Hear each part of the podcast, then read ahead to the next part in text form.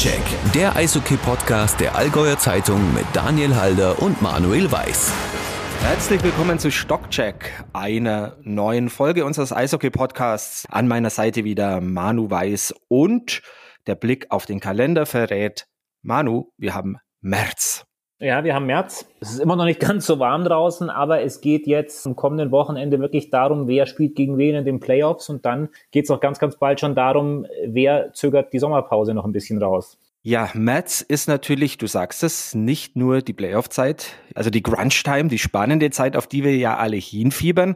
Es ist auch schon die Zeit, in der ja, der ein oder andere Club schon wieder das Spielen einstellt, aufhört, für den es schon in die Sommerpause geht, auch wenn man sich bei den Temperaturen draußen noch gar nicht so wirklich vorstellen mag. Aber ja, es ist immer nicht schön oder so eine vorgezogene Sommerpause, die dann schon irgendwie Anfang März, Ende Februar beginnt. Das willst du nicht haben. Nein, das willst du, das willst du nicht haben, weil eigentlich arbeitest du ja insbesondere 52 Spiele in der DL2 zum Beispiel darauf hin, dass du jetzt so richtig einsteigen kannst, dass du dir jetzt deine Träume erfüllen kannst. Unabhängig davon, ob noch gespielt wird oder nicht, ist aber der März auch eine unfassbar spannende Zeit, weil eigentlich so viel hinter den Kulissen passiert. Ne?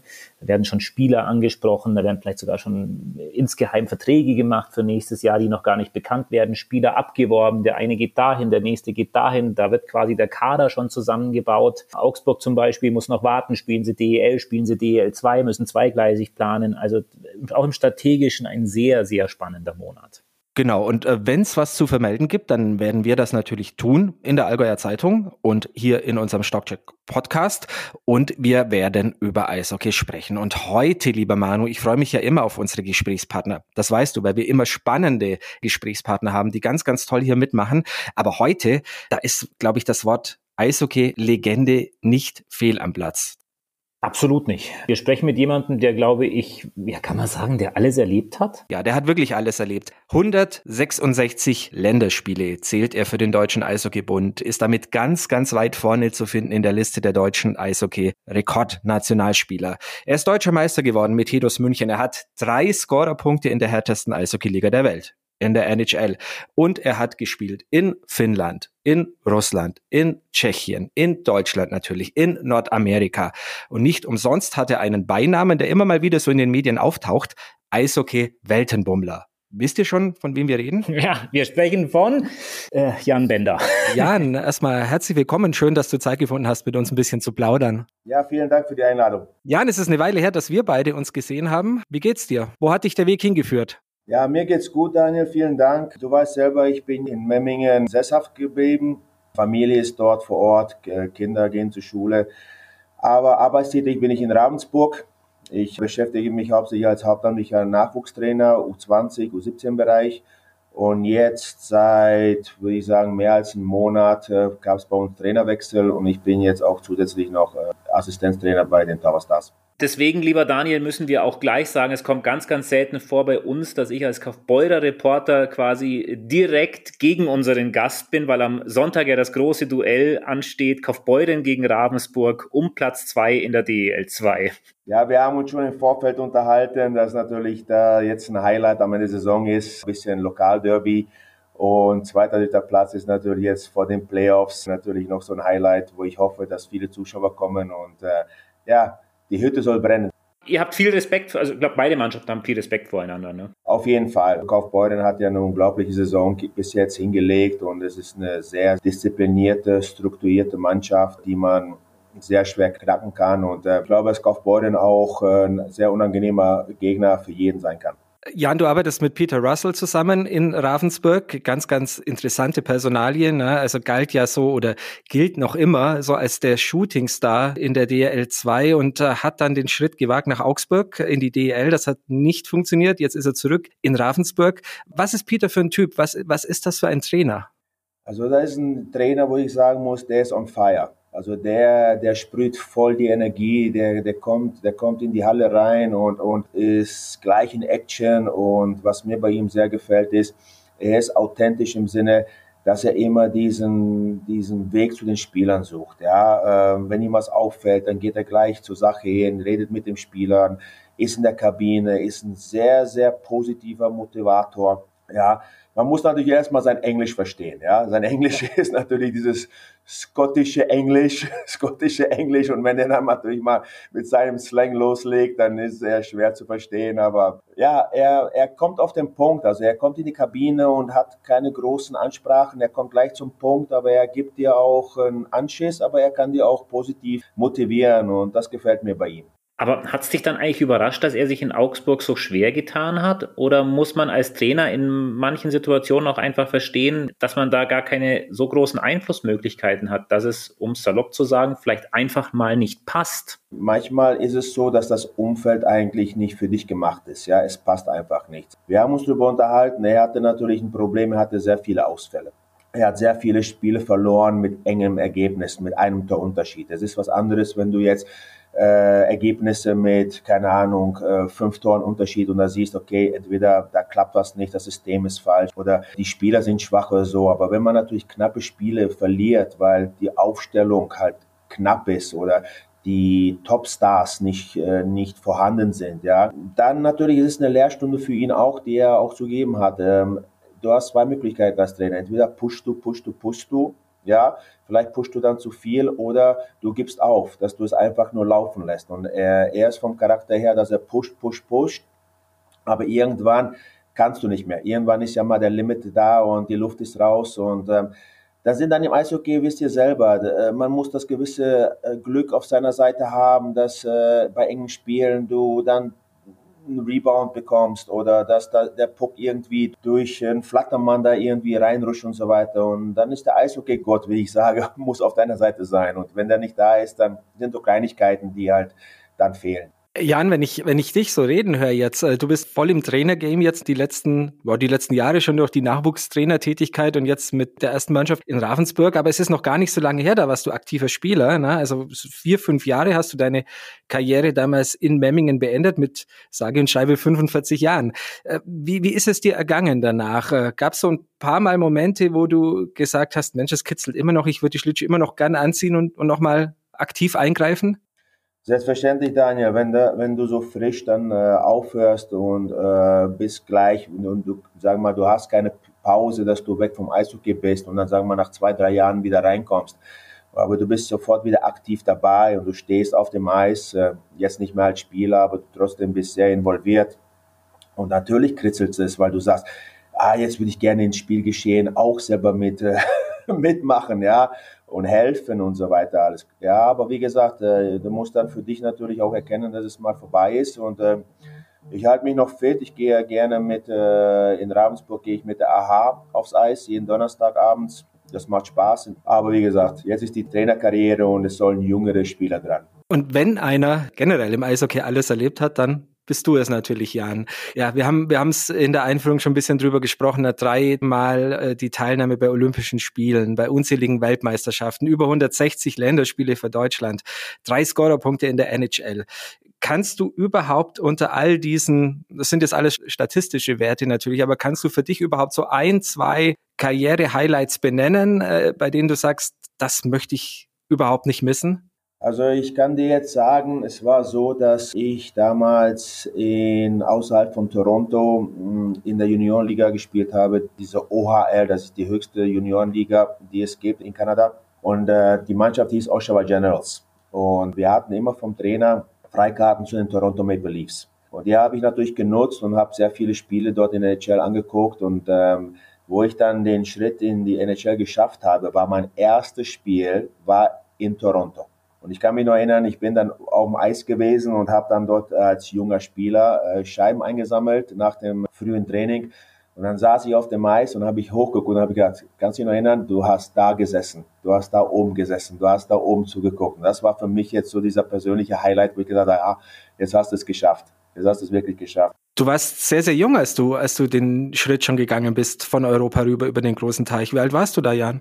Also es war so, dadurch, weil mein Vater selber Eishockeyspieler war und mein Vater war sehr gut befreundet mit einem ähm, Kanadier, der damals in Calgary gelebt hat. Und ähm, der hat mich mit acht Jahren für einen Monat mitgenommen. Der hat dort eine Eishockeyschule gehabt. Das habe ich nochmal mit zwölf Jahren gemacht und wo ich dann 14 Jahre alt war, ist er gerade nach Oshawa ist er, ist er nach Oshawa gezogen und wurde dort der Trainer. Und so durch, durch diese äh, Kontakte bin ich damals schon mit 14 Jahren rübergegangen über den großen Teich. Ja, Wahnsinn. Und äh, das hat dir dann so ein bisschen diesen Beinamen Eishockey-Weltenbummler eingebracht. Ja, du hast in äh, Finnland gespielt, in, in Russland, in der Tschechischen Republik natürlich, in Nordamerika, in Deutschland. Äh, Eishockey-Weltenbummler, würdest du dich selbst so bezeichnen?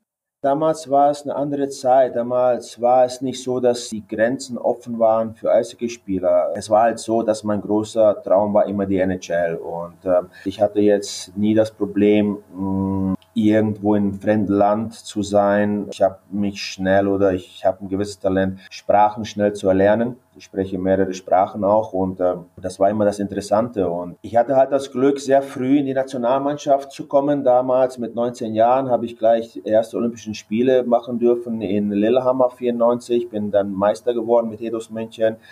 Äh, sofort in äh, meine erste Station in der NHL war mit Boston Bruins, wo ich dann im Tryout war und ein bisschen durch die Organisation getaumelt bin.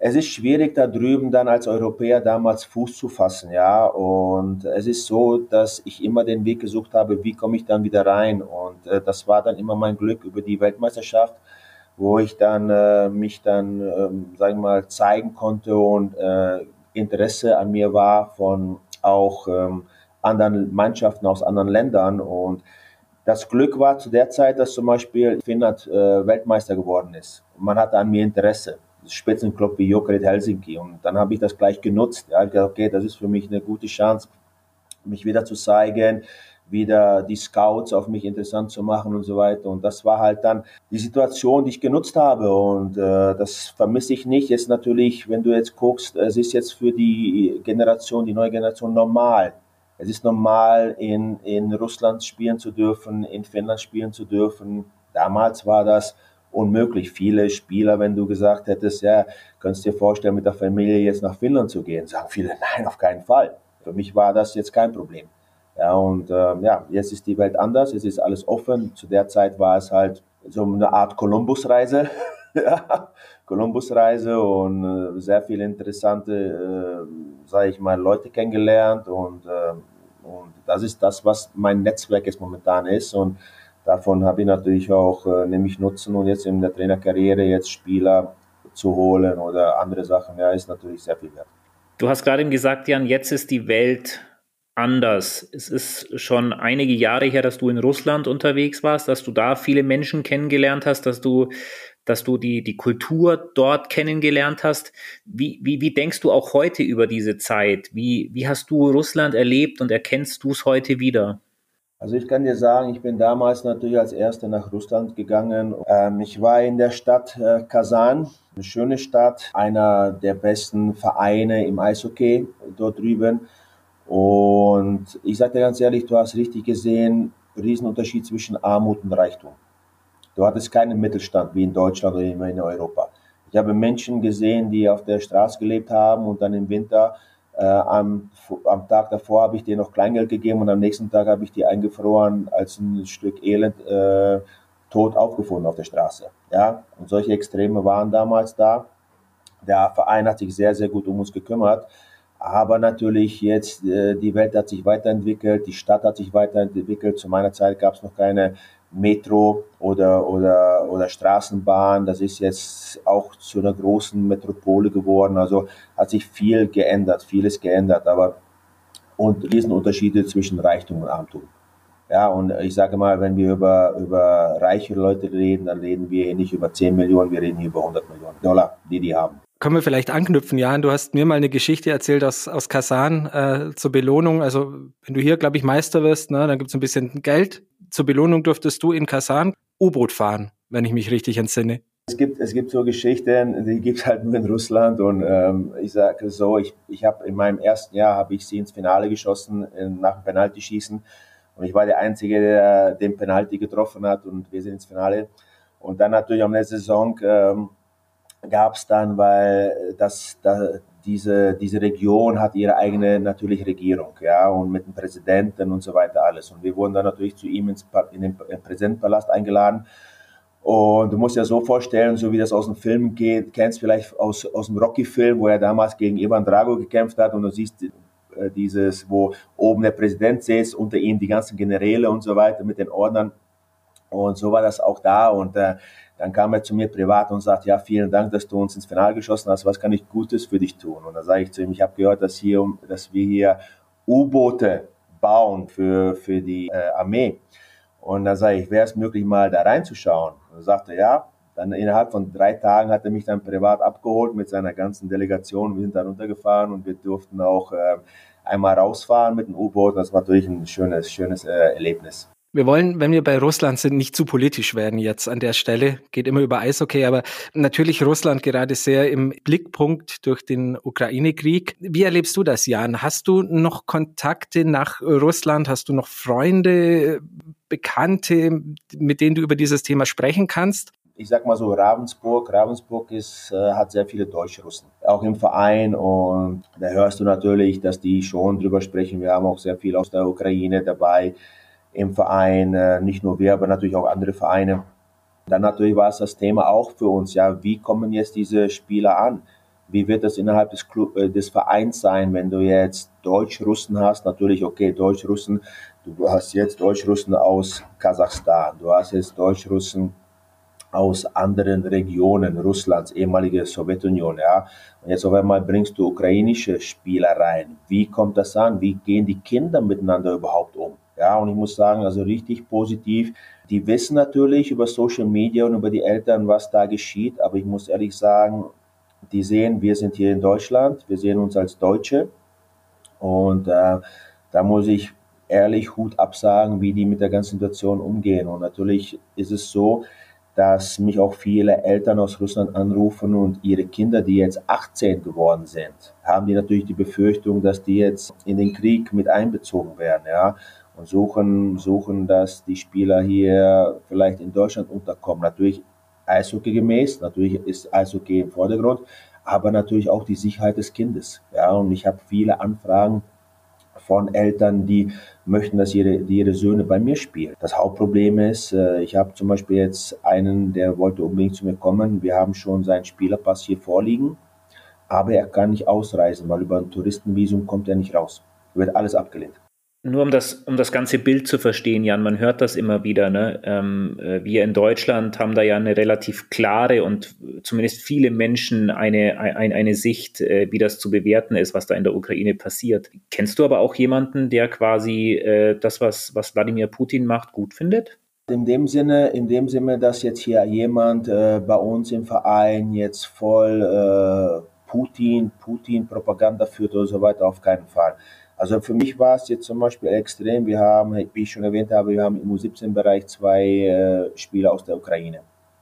Und der eine ist jetzt kurz vor, ich glaube, vor zwei Wochen ist er zurück in die Ukraine gefahren mit seinem Papa, weil er dort Pass und neue, und neue Dokumente machen lassen musste. Dann habe ich auch zu ihm gesagt, du hast du jetzt keine Angst, da zurück dahin zu fahren in, ins Kriegsgebiet? Habt ihr mit deinem Papa keine Angst, dass, da, dass ihr dann wieder heil rauskommt?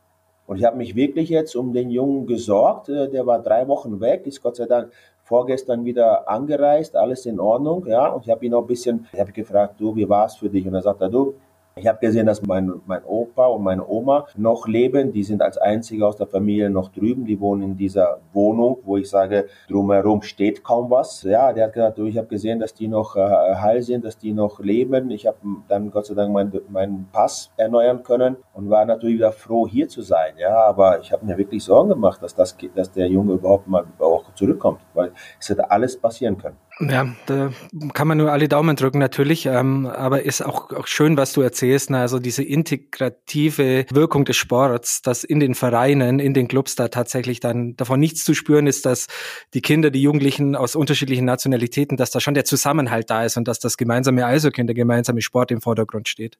So ist es und das finde ich wirklich beeindruckend, dass die eigentlich das hier alles weglassen und das sind ja Kinder, die halt ihren, ihrem Hobby nachgehen und dann ist es denen vollkommen egal, wo du herkommst. Ja, wir sind eine Mannschaft, das leben wir als Verein, das lebt jeder Verein. Wir sind eine Mannschaft, es ist egal, ob, wie du aussiehst, woher du herkommst und so weiter. Wir ziehen alle an einem Strang. Das sind sehr spannende Einblicke, äh, natürlich in ein Thema, das nicht ganz so einfach ist. Äh, wollen wir vielleicht zum Schluss nochmal einen Blick zurück aufs Sportliche werfen? Äh, wir haben es eingangs schon gesagt, das Duell mit Kaufbeuren steht äh, vor der Tür, aber ja, noch viel mehr. Äh, es ist Mats, die Playoffs äh, rücken an und ist eine ganz witzige Situation. Ne? Also du und Peter Russell, ihr könnt eigentlich so ein bisschen dafür sorgen, mit, einer, mit einem tiefen Playoff-Run und mit einer Meisterschaft in der DL2, dass Augsburg, der Ex-Club, von Peter möglicherweise doch noch in der DL bleiben könnte könnte. Ist das, ist das ein Thema bei euch? Man hat natürlich jetzt schon, dadurch, weil der Peter in Augsburg tätig war und äh, natürlich schaut er auch immer, wie Augsburg spielt und wir unterhalten uns auch so ein bisschen darüber. Und ich sag mal so, Playoff ist Playoff, da ist alles möglich. Und wenn man sich dann am Ende, sag ich mal, nächstes Jahr trifft, dann ist es halt so. Dann ist natürlich jetzt die Herausforderung für den Pete da, äh, seinen Ex-Verein schlagen zu wollen. Äh, Augsburg ist ein DL-Standort, sollte auch ein DL-Standort bleiben, aber sportlich ist immer alles nicht äh, so, wie es manchmal sich jemand wünscht. Und äh, ich glaube natürlich, äh, Augsburg wäre eine Bereicherung für den DL2-Betrieb. Mehr lokale Derbys und äh, ich glaube auch, dass die Fans voll hinter dem Verein stehen und äh, für einen Wiederaufstieg für ihre Mannschaft natürlich da sind. Aber ich sag mal so, es ist jetzt noch äh, alles möglich und ich sage, Playoff ist immer die heißeste Phase der Saison. Für viele Vereine geht es auch ein bisschen um Existenz und so weiter und es ist eine Herausforderung und deswegen macht man das auch gerne. Jan, vielleicht letzte Frage. Du hast gesagt, du bist in Memmingen sesshaft, hast deine Karriere beim ECDC beendet. Äh, nicht nur in der ersten Mannschaft, auch zusammen mit Waldi Dietrich bei der Frauenmannschaft äh, an der Bande gestanden, hast den Waldi immer mal wieder unterstützt. Auch für die Mädels geht's in die Playoffs. Hast du noch so ein, so ein Auge auf deinen Ex-Verein, auf, auf die Mädels und auf die Jungs, was da vor sich geht? Auf jeden Fall. Also ich habe auch dieses Jahr eigentlich im Wally versprochen, dass wenn ich die Zeit habe, dass ich ihn unterstützen kann. Nur durch jetzt den Aufstieg zu den Tower Stars ist es unmöglich, ist es unmöglich. Aber natürlich verfolge ich auch, äh, wie die Herren spielen, wie die Damen spielen. Bei den Herren weiß ja selber Daniel, wir haben ja eine Kooperation zwischen Tower Stars und äh, dem ECDC. Das heißt, es sind ja auch Spieler bei uns im Trainingsbetrieb und dabei. Das heißt, also die Verknüpfung ist ja da.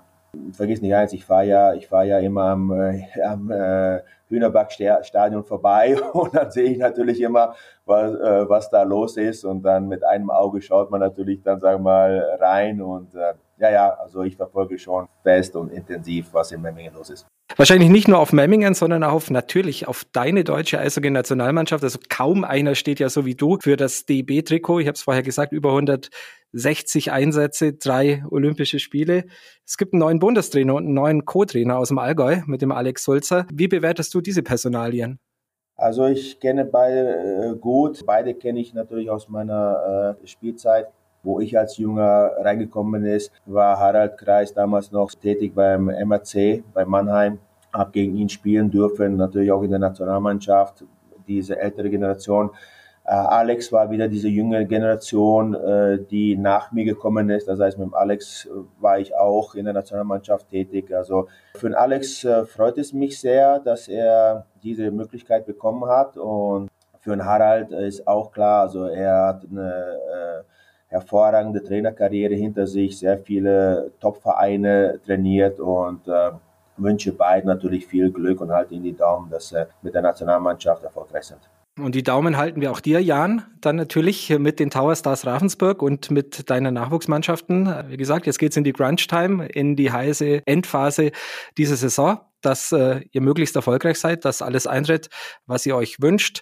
Manu wird jetzt wieder einwerfen, aber nicht gegen Kaufbeuren, ne? aber Ach, ach, wisst ihr, äh, möge doch einfach der Bessere gewinnen. Und wenn man für den ESVK die Daumen drückt und sich ein, ein gutes Saisonende wünscht, dann äh, kann das auch vom Platz drei ausgehen. Also von dem her auf ein faires Spiel und dass sich niemand verletzt. Damit können wir, glaube ich, alle leben. Ja, sehe ich genauso. Jan, das hat ganz, ganz viel Spaß gemacht. Immer wieder eine ganz, ganz große Freude, mit dir zu reden. Vielen, vielen Dank, dass du dir Zeit genommen hast. Ja, ich danke euch beiden auch. Ich wünsche euch allen beiden alles Gute und Daniel, wir sehen uns bestimmt im Stadion.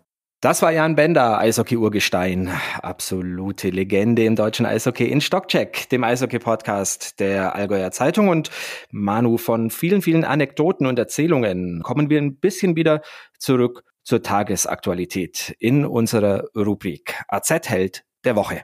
Ja, ich, ich überlege mal, ich glaube, vielleicht in, in, in fünf bis zehn Jahren werden wir auch sagen, es ist eine Legende. Äh, er ist der selbsternannte Gentleman-Goalie. Unser Held der Woche ist Daniel Fiesinger, Torwart des ESV Kaufbeuren, aus vielen unterschiedlichen Gründen. Grund Nummer eins, er hat seinen Vertrag beim ESVK kürzlich langfristig, nämlich um zwei weitere Jahre bis 2025 verlängert. Das ist für den ESVK so wichtig, weil Daniel Fiesinger so viele Scheiben gefangen hat dieses Jahr, so viele Punkte festgehalten hat, weil er mit seiner unglaublichen Ruhe und seiner Erfahrung und seinem Talent mit seinen Mitte 20 so ein absolut wichtiger Faktor im Tor der Joker ist.